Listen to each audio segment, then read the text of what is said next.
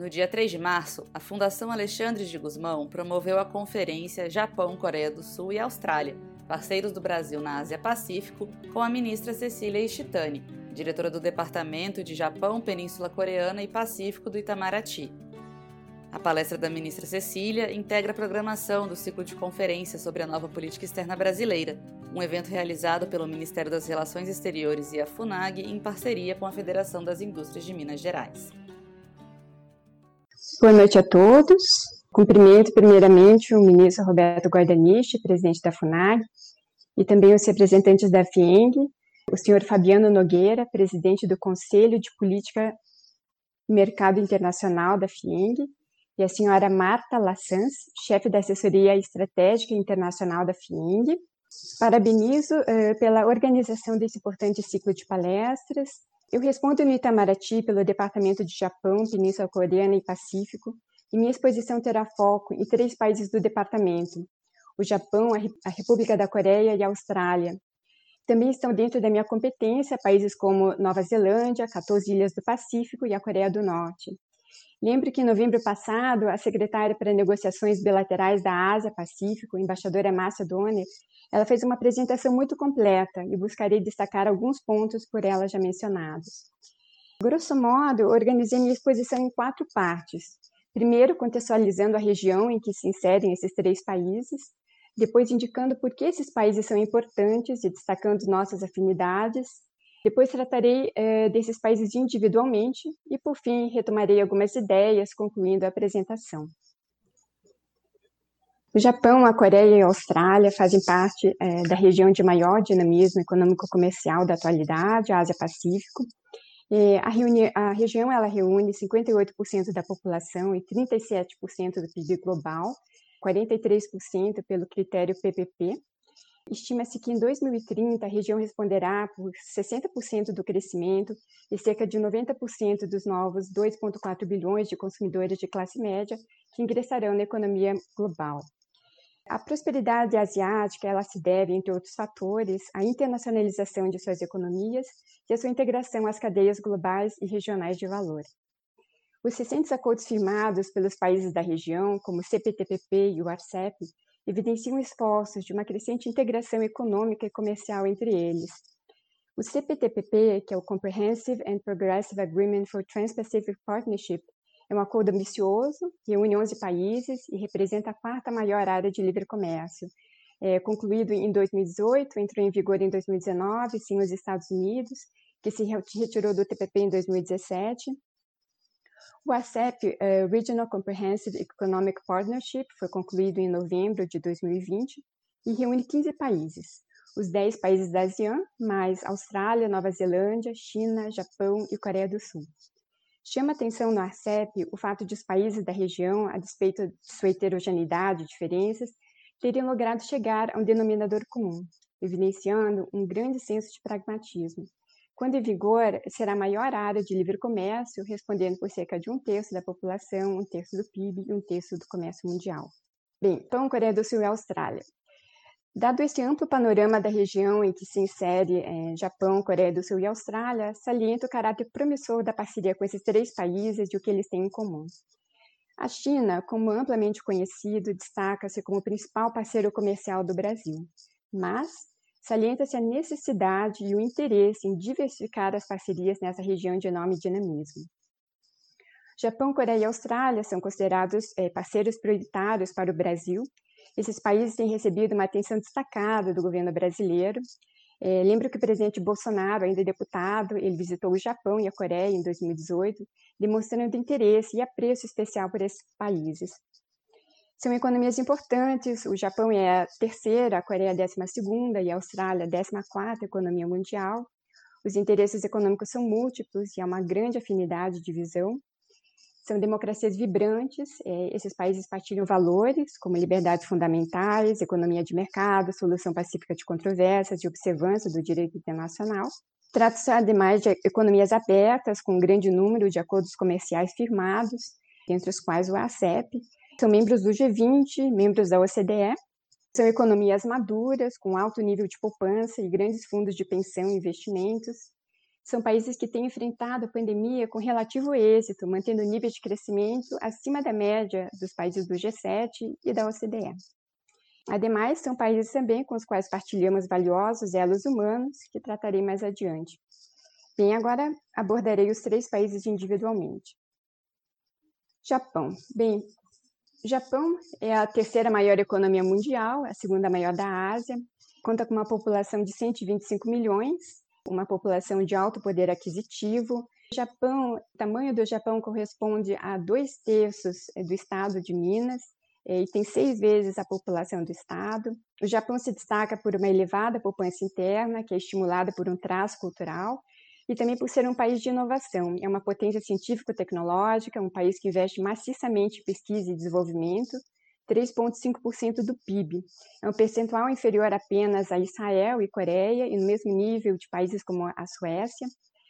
Comparativamente, o Brasil, nesse mesmo período, o ano de 2018, investiu 1,26% de seu PIB em PID, ou seja, um terço né, do, que, do, do que foi investido pelo Japão. Como curiosidade, menciono que o, Japão é o segundo país com maior número de prêmios Nobel de Ciências Naturais deste século, atrás apenas dos Estados Unidos. As relações Brasil-Japão são relações históricas. O Japão é o nosso mais tradicional parceiro na Ásia. As relações completaram 125 anos em 2020. É, é uma relação singularizada pelos elos humanos. A imigração japonesa ela tem início em 1908, com a chegada do navio Kasatomaru no Porto de Santos. O Brasil abriga hoje a maior população de origem japonesa fora do Brasil, são mais de 2 milhões de pessoas. E o Japão abriga a terceira maior comunidade de brasileiros no exterior, cerca de 211 mil nacionais. É a quinta maior comunidade estrangeira no Japão. O elo humano, é, de que eu sou exemplo como neta de japoneses, quatro avós japoneses, gera uma familiaridade e simbiose únicas. É um, é um asset né, de grande valor.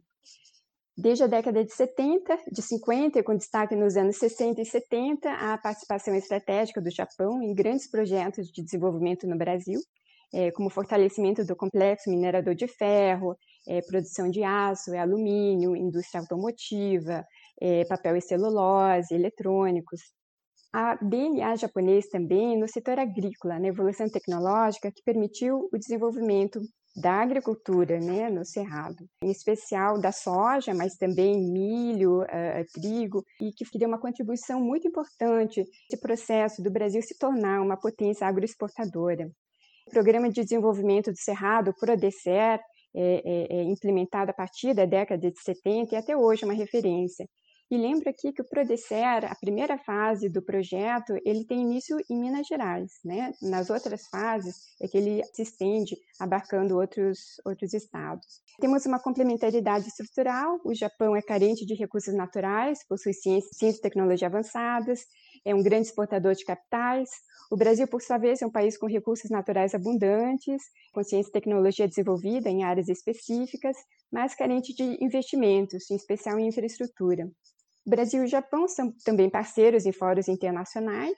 É, desde 2004, o Brasil e o Japão, junto com Índia e Alemanha, integram o G4, um grupo que defende a reforma do Conselho de Segurança na ONU. O Japão também apoia firmemente a accessão do Brasil ao OCDE. Ambos são membros fundadores do G20 e na OMC, nós defendemos a reforma da organização e também o aperfeiçoamento do sistema multilateral de comércio. Como reconhecimento mútuo da importância estratégica das relações, é, desde 2014 temos uma parceria estratégica e global que foi lançada quando da visita do então primeiro-ministro Shinzo Abe ao Brasil.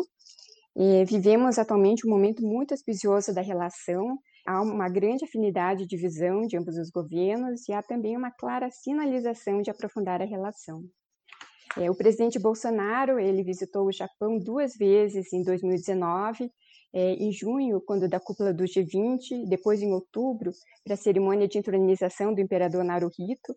É, o presidente, presidente Bolsonaro ele foi o único líder das Américas a prestigiar a cerimônia, foi um gesto muito apreciado pelos japoneses. Em janeiro deste ano, nós recebemos em Brasília a visita do chanceler do Japão, Toshimitsu Motegi. Importante mencionar também, nesse momento é, muito positivo das relações, é, o lançamento em novembro passado do diálogo trilateral é, JUSB. A reunião inaugural ela aconteceu em Brasília, ela foi aberta pelo ministro Ernesto Araújo, e foi conduzida do lado brasileiro pela secretária de Ásia-Pacífico. O JUSB é um diálogo que envolve Brasil, Estados Unidos Japão. É o primeiro diálogo do gênero com o país latino-americano. O Japão e os Estados Unidos também têm um diálogo nesse formato com a Índia e a Austrália, é um diálogo mais antigo. Esse diálogo, eh, o JUSB, ele é calcado em valores de democracia, liberdade, economia de mercado e Estado de Direito. Possui três pilares. O primeiro é para tratar de questões regionais, o segundo para tratar de governança democrática no terceiro pilar dedicado à prosperidade econômica, para promoção, entre outros, de infraestrutura de qualidade e de relocalização das cadeias de valor. Comércio. Bem, o Japão é o sexto maior parceiro comercial do Brasil, o sexto na Ásia. A corrente de comércio em 2019 ela, é, foi de 9,5 bilhões, em 2020 7,85 bilhões. Embora o comércio ele seja expressivo, ele está muito aquém de seu potencial.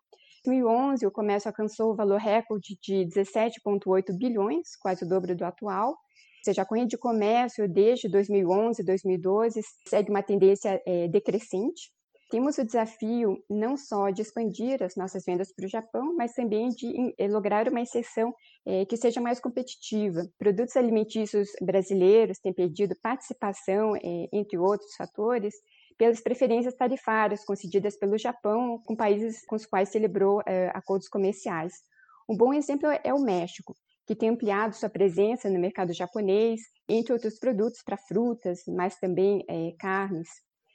Um acordo de livre comércio Mercosul-Japão, que conta com o apoio do empresariado de ambos os países, ajudaria a redinamizar os fluxos de comércio.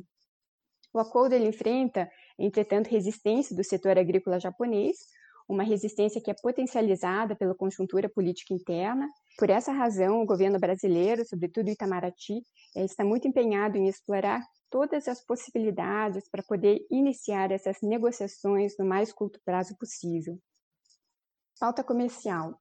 Bem, as nossas exportações para o Japão, elas concentram-se em commodities, minério de ferro, milho, frango, soja, café, alumínio e as nossas importações são majoritariamente de produtos industriais, veículos, autopeças, maquinários, químicos.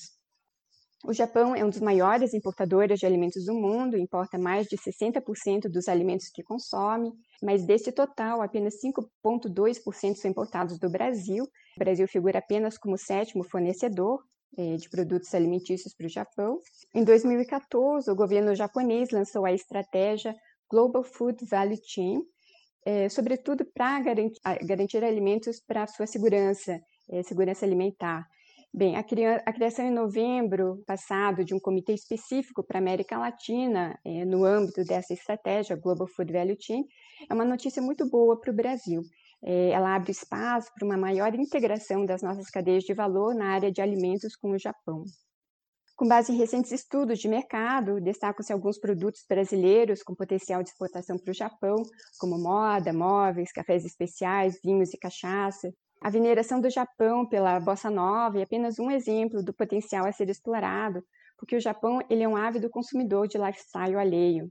O Japão, ademais, é um mercado importante, pois orienta tendências na Ásia. É um mercado muito exigente mas é um mercado que estabelece uh, tendências, é a verdadeira vitrine para a Ásia.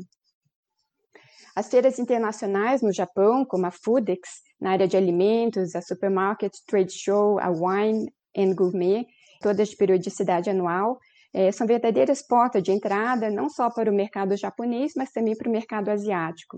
Há uma amplitude eh, de mecanismos de diálogo econômico Brasil-Japão, eu destaco os principais. Conselho Empresarial Brasil-Japão, ou CNI Kenarem. O diálogo reúne duas das mais importantes federações empresariais dos dois países. Há o grupo de notáveis, que é integrado por personalidades e grandes empresários de lado a lado que pensam no futuro da relação.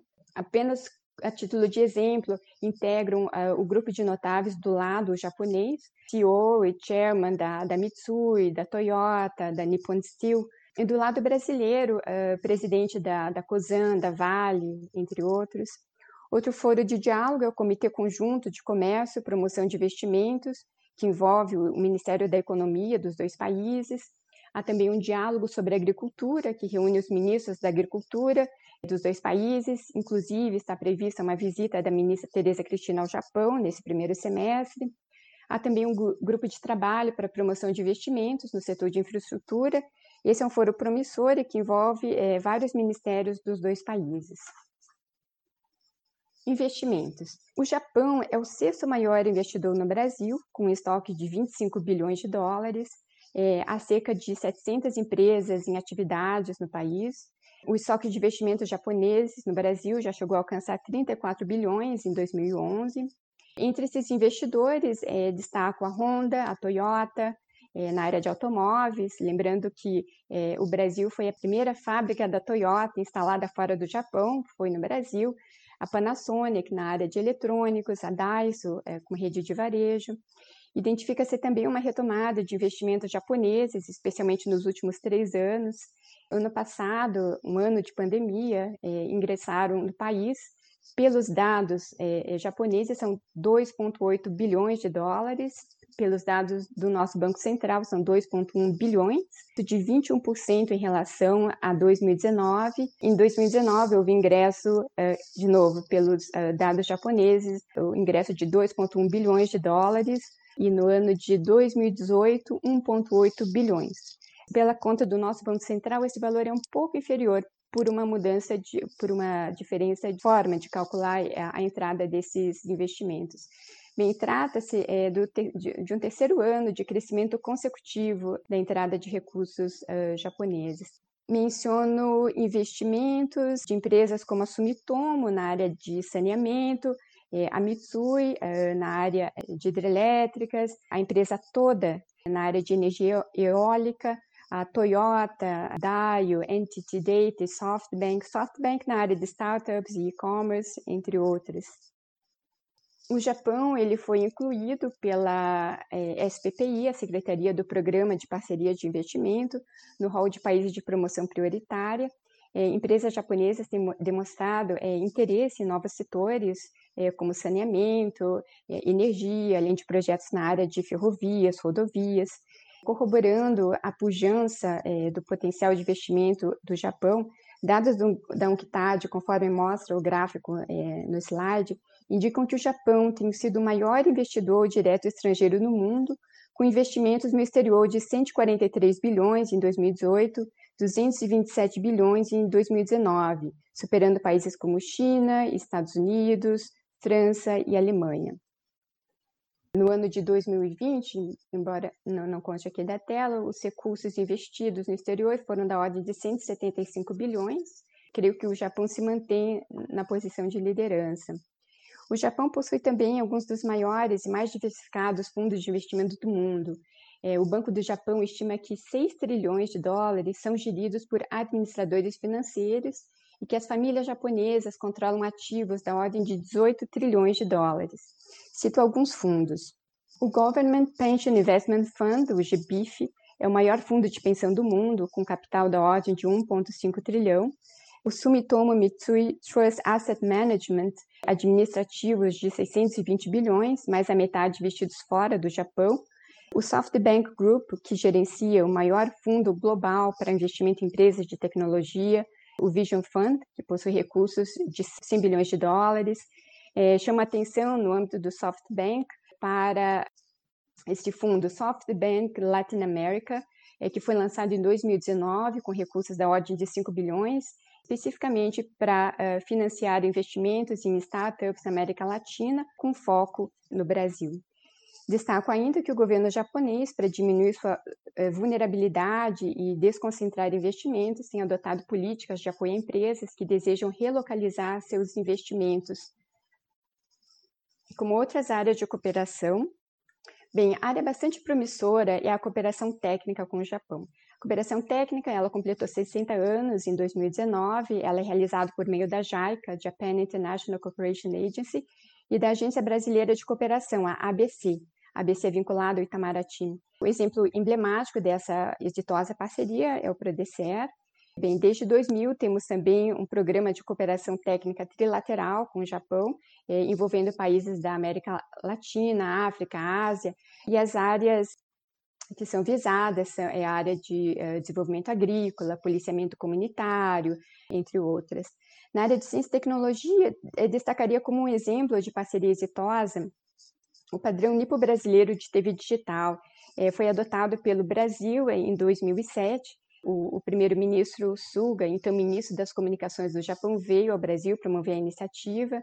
Esse padrão nipo brasileiro foi depois replicado para a maior parte da América Latina, além de países da África e da Ásia. Há também um potencial para uma promissora cooperação em novas áreas, a área, por exemplo, de materiais avançados, nióbio grafeno, é, terras raras. Aqui faço um parênteses, o Brasil detém 20% das reservas globais de terras raras. Quanto ao nióbio, 95% das reservas é, do mundo estão concentradas aqui no Brasil. Outra área interessante é, de cooperação é biotecnologia, a área de supercomputadores, como o Fugaku japonês. O Fugaku é o, atualmente é o supercomputador mais rápido do mundo. E há também potencial de cooperação na área de aceleração de partículas de quarta geração. Temos no Brasil o acelerador de partículas Sirius, a área de inteligência é, artificial, setor aeroespacial. Também podemos explorar um nicho na área de automóveis elétricos e de hidrogênio, e quem sabe até nicho na área de tecnologia de rede. Bem, na área de 5G, destaco a visita do ministro das Comunicações, Fábio Faria, ao Japão, em fevereiro desse ano.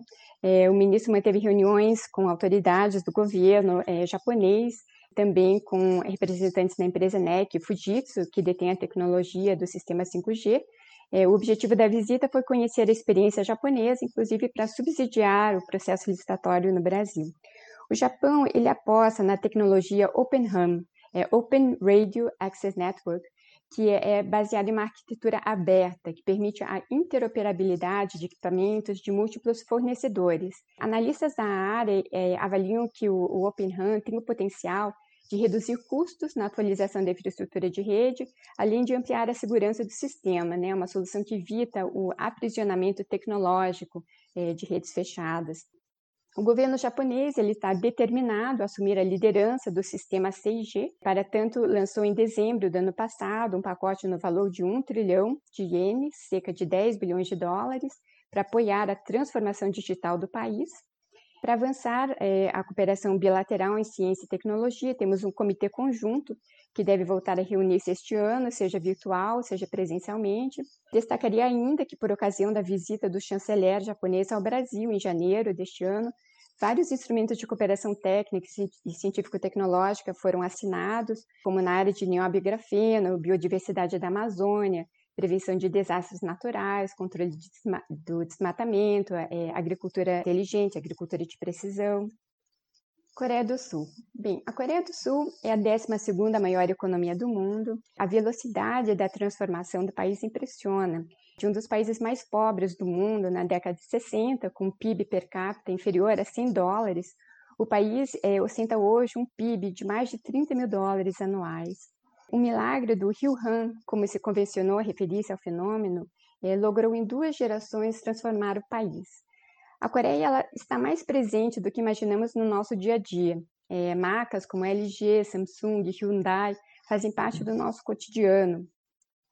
A cultura coreana está cada vez mais disseminada no Brasil pela música, o K-pop é um fenômeno do soft power coreano, uh, K-drama, é, novelas que são muito populares na Netflix, K-sports como taekwondo, que agora faz parte do currículo escolas no Paraná, é, pela gastronomia, pratos como kimchi ou bibimbap.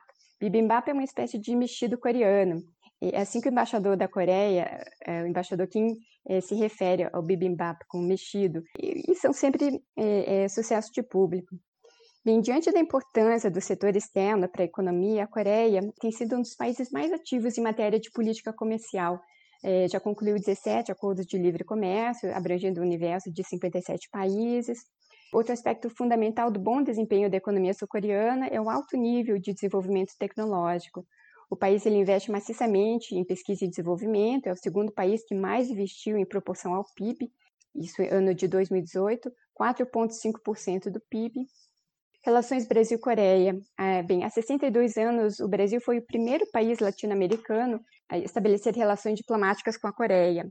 O Brasil abriga a maior comunidade de coreanos da América Latina, cerca de 50 mil pessoas, é a terceira maior população coreana fora da Ásia é, é uma imigração mais recente, para além da prioridade que nós temos conferido ao relacionamento, que se espera é, se expressa em inúmeros contatos de alto nível. É, mais recentemente, final do ano passado, em outubro, o presidente Bolsonaro manteve contato telefônico com seu contraparte, o presidente Moon Jae-in.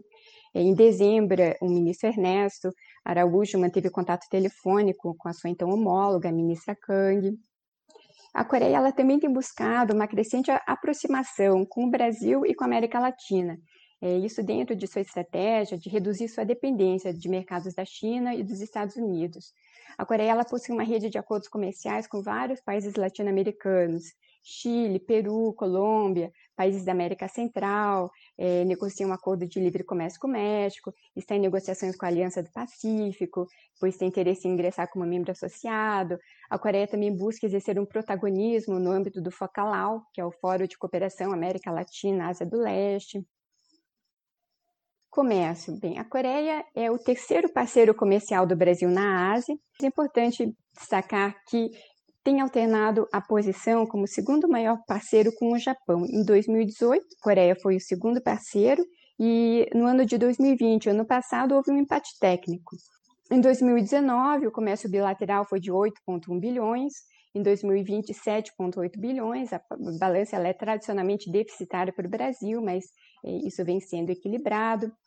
As exportações brasileiras elas estão concentradas em produtos básicos como, como farelo de soja, minério de ferro, é, milho, açúcar, café e petróleo. Petróleo houve um grande crescimento em 2020, um aumento de quase mil por cento. As importações elas constituem-se majoritariamente de semicondutores, peças de automóveis, produtos farmacêuticos a Coreia também, como o Japão, um grande importador de alimentos, mas o Brasil é apenas o sexto maior fornecedor, é, com uma participação de apenas 4,6% do total. Tendo em vista as negociações Mercosul-Coreia do Sul, com cinco rodadas já concluídas, a perspectiva de incremento e diversificação das relações econômico-comerciais, não só na área de comércio, mas possivelmente na área de investimentos. A prioridade do Brasil no âmbito das negociações tem sido obter um melhor acesso aos produtos agropecuários brasileiros, sobretudo no que diz respeito à carne e frutas, é, por meio da eliminação é, de tarifas, de, de barreiras sanitárias e fitossanitárias. Quanto a investimentos, bem, o estoque de investimentos coreano no Brasil é de 7,2 bilhões, há mais de 400 empresas sul-coreanas instaladas no Brasil, muitas das quais conhecidas como a Samsung e a Hyundai, a potencial para a atração de empresas coreanas para participar do PPI. A SPPI incluiu a Coreia, junto com o Japão e a Austrália, no rol de países de promoção prioritária. Em novembro passado, é, organizou-se em São Paulo um, um evento é, para investidores coreanos, um evento organizado com apoio é, da Câmara de Comércio de São Paulo, a Embaixada Coreana, a SPPI, e esperamos, quem sabe ainda é, neste primeiro semestre, organizar um evento de maior amplitude em formato híbrido, é, envolvendo nossa Embaixada em Seul, a Câmara de Comércio local e com a área econômica aqui do, do Itamaraty. Os investimentos coreanos têm sido crescentes e novas frentes é, vêm sendo exploradas, como na área de inovação tecnológica e, e também na área de insumos médicos, para ilustrar, eu cito dois investimentos sul-coreanos mais emblemáticos dos últimos anos. O primeiro é o investimento é, Companhia Siderúrgica do PECEM, no Ceará, é o maior investimento coreano no Brasil, da ordem de 5 bilhões de dólares, resulta de uma parceria da Vale e da sul-coreana POSCO, POSCO e Dongkook Steel. Outro investimento bastante interessante é uma joint venture entre a coreana Hana Micron e a brasileira Autos Participações. Essa empresa, ela é, lançou em junho de 2019 o primeiro chip de internet das coisas do Brasil. A empresa, é a HT Micron, ela tem uh, uma fábrica de semicondutores dentro do Parque Tecnológico da Unicinos, no Rio Grande do Sul. Há ainda também uma ampla gama de fundos de investimentos e soberano coreanos, como Korean Investment Corporation, com recursos da ordem de 150 bilhões. Cooperação em outras áreas. Bem, a política de combate à pandemia ela vem sendo tratada pelo governo coreano como um relevante ativo diplomático, né, diante do êxito relativo que tiveram, né, na contenção da doença, é, é, a, a, Coreia é, é, é, sempre um país lembrado, um país referencial. Em dezembro passado, o governo coreano doou ao Brasil é, um amplo estoque de kits PCR, também já sinalizou disposição de realizar novas doações.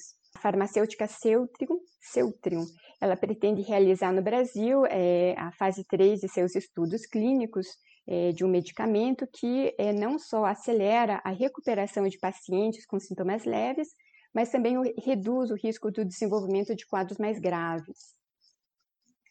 Na área de ciência e tecnologia, é, a Coreia também pode ser um importante parceiro para o Brasil, porque a Coreia, bem, ela investe um, um percentual alto do seu PIB em pesquisa e desenvolvimento, e ademais a Coreia ela é, é, está é, na vanguarda da, das tecnologias da quarta revolução industrial.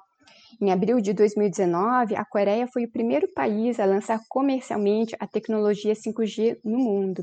A Coreia é, desenvolveu uma versão Non-Standalone NSA que permitiu combinar redes de quinta geração com infraestrutura já existente é, barateando é, em, em, muito o custo de instalação. Destaco também que uh, um Korean Innovation Center, KIC, está sendo instalado no Brasil. Os KICs eles são agências coreanas para promoção de inovação. O KIC brasileiro contará com programas na área de cybersecurity, saúde, tecnologia de informação, internet das coisas, a Amprotec, Associação Nacional de entidades promotoras de empreendimento inovadoras é a entidade parceira é, é do KIC no Brasil. Está prevista também a visita do ministro da Ciência e Tecnologia, Marcos Pontes, à Seul, agora é meados de março, onde ele vai participar de um fórum de cooperação digital. E para dar seguimento a essa promissora parceria, está prevista é, uma nova edição da Comissão Mista de Ciência e Tecnologia, que deve reunir-se ainda este ano.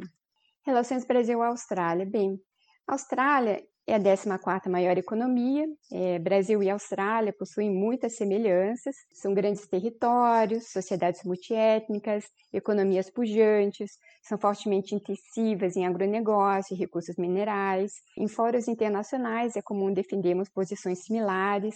É, na área agrícola há uma convergência de interesses ofensivos. Temos uma parceria estratégica e as relações passam por um momento muito positivo.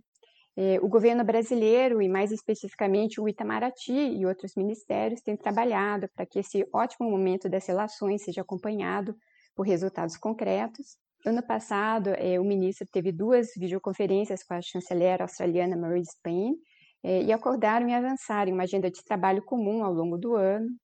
Em dezembro passado, houve também a reunião de consultas políticas Brasil-Austrália, conduzida pela secretária de Ásia-Pacífico.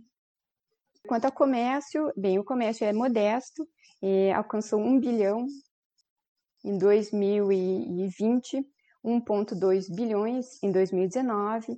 É, o valor ele é tímido, considerando que Brasil e Austrália estão entre as 15 maiores economias do mundo. É, o Brasil tende a ser deficitário.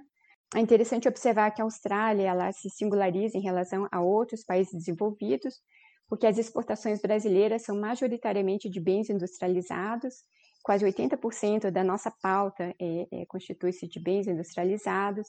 É, entre os principais produtos exportados são máquinas para terraplanagem, máquinas para perfuração, maquinária agrícola, veículos é, e também café, suco de laranja. Um exemplo interessante da qualidade das nossas exportações é, para a Austrália e o seu potencial é a Embraer. É, a empresa vendeu para a Alliance, é, que é uma companhia aérea australiana, em agosto de 2020, 14 é, aeronaves E-190 e já anunciou a venda de 16 unidades adicionais. A Qantas, que é a empresa aérea nacional australiana, ela já realiza voos regionais usando essas aeronaves. Estudos da Apex de, com é, de mercado é, muito interessantes. É, por exemplo, há espaço para a venda de mais maquinários agrícolas também de produtos orgânicos e naturais, produtos típicos brasileiros, como açaí, guaraná, pão de queijo, cerveja artesanal, cafés especiais, serviço de engenharia, fintech, agtech. A recente criação de uma adidância agrícola na nossa embaixada em Canberra também ajudará na prospecção e promoção de produtos agrícolas para o mercado australiano. Já as importações brasileiras é, da Austrália, elas concentram-se em produtos básicos, com destaque para o carvão mineral, que responde por 60% da pauta, e outros produtos, malte, alumínio, investimentos. O estoque de investimentos australianos no Brasil é da ordem de 9,3 bilhões, sobretudo em petróleo, gás, energia e mineração. Mas tem havido uma diversificação recente. Áreas como serviço online, seguros, é, mercado imobiliário, biotecnologia. A Embaixada da Austrália estima que há cerca de 90 empresas australianas no Brasil. Destacam-se a BHP, a Perth, na área de mineração, a Karoon e Pacific, na área de energia. A Austrália ela tem participado ativamente dos projetos do PPI, em especial no setor é, é, energético. A Austrália é o nono maior investidor estrangeiro nos projetos em fase de execução, é, responde por 5% dos investimentos, equivalente a 2,2 bilhões de reais e há também um, um grande potencial para incrementar esses investimentos. O sistema de fundos de pensão australiano, que investe cada vez mais no exterior, alcança a impressionante cifra de 2,3 trilhões. Como alguns dos projetos potenciais, alguns já anunciados, destaco a empresa, a mineradora Fortescue, que é a maior empresa de mineração australiana, ela manifestou a intenção é, de investir em energias alternativas, em especial eólicas, além de hidrogênio verde. A vice-CEO da empresa, ela esteve no Brasil em novembro passado, teve encontros em vários ministérios e também uh, teve reuniões uh, na Apex. A mineradora Gervois já anunciou que pretende estabelecer uma usina processadora de níquel no Brasil a matéria-prima ela é, seria importada, né, será importada de suamina nos Estados Unidos, é, processada aqui no Brasil para uso é, local e para exportação para o mercado asiático, Europa. Destaco ainda um investimento da Energix Energy. A Energix ela anunciou investimentos de 5,4 bilhões de dólares em uma planta de hidrogênio verde no Ceará, no porto de Pecém, que inclui a construção de uma usina de eletrólise. Será o maior projeto é, de hidrogênio do mundo. Bem, quanto aos investimentos brasileiros na Austrália, eles somam cerca de 800 milhões de dólares, isso são dados do DEFAT australiano. Entre as empresas brasileiras é, com atuação na Austrália, é, destaco a Marco Polo, na, na área de ônibus, JBS Minerva, na área de proteína, Vale, Natura. E a Marco Polo ela adquiriu a Volgren, que é a maior fabricante de ônibus australiana. Esse é um importante passo é, é, para é, é a expansão da, da, empresa na Ásia Pacífico. A Vale ela está presente na Austrália desde 2002. É, a JBS adquiriu a Primal Group em 2014 por mais de um bilhão de dólares, consolidando sua presença no mercado carne australiano. Intercâmbio uh, humano. Bem, eu concluo fazendo referência ao intercâmbio humano. O Brasil ele responde pelo quinto maior contingente de estudantes estrangeiros na Austrália, é, mais de 20 mil estudantes. É, esses dados são de meados do ano passado, né? Talvez eles é, tenham mudado um pouco ao longo do, do segundo semestre. De qualquer forma, é, destaco também a atratividade das universidades australianas. Está em vias de ser assinado um MOU, um Memorando é, de Entendimento Férias-Trabalho, é, Brasil-Austrália, que estimulará ainda mais o intercâmbio de jovens dos dois países, que poderão, em viagem é, a outro país, exercer atividades remuneradas por um período de até um ano turismo é uma é, área com, com, potencial no relacionamento. Da perspectiva australiana, a isenção de visto de visita para o Brasil desde junho é, de 2019, ela tem se mostrado muito positiva.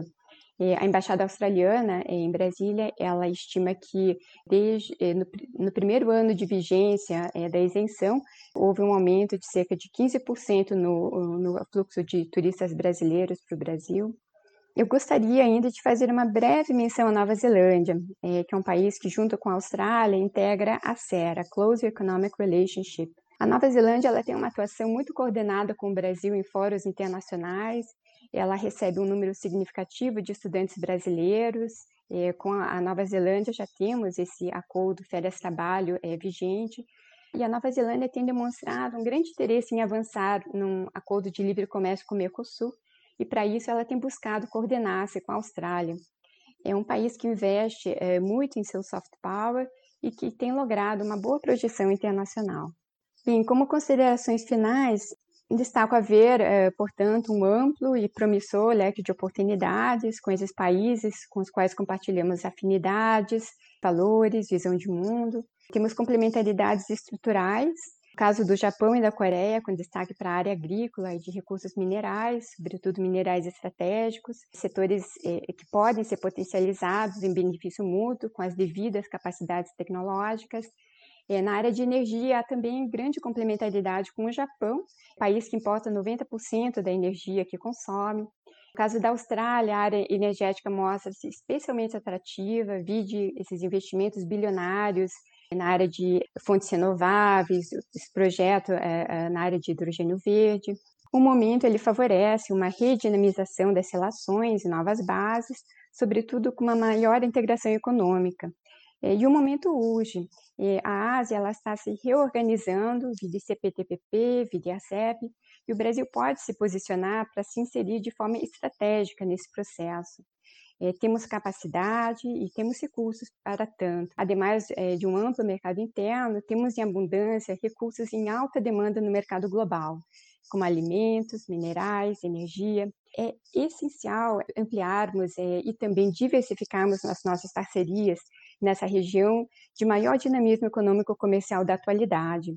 O Brasil não pode ficar para trás nesse momento de inflexão e de redesenho da economia mundial. Como colocação final, destaco que vivemos um novo normal.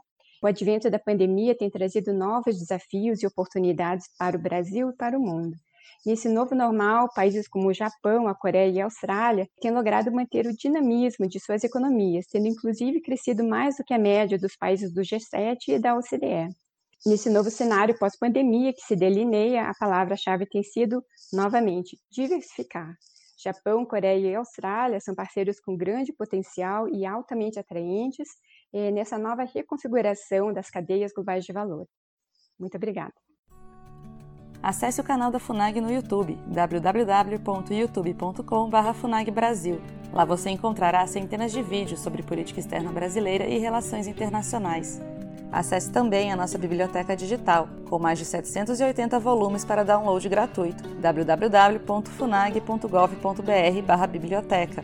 Acompanhe as atividades da FUNAG Brasil no Facebook, Twitter, Instagram e Flickr.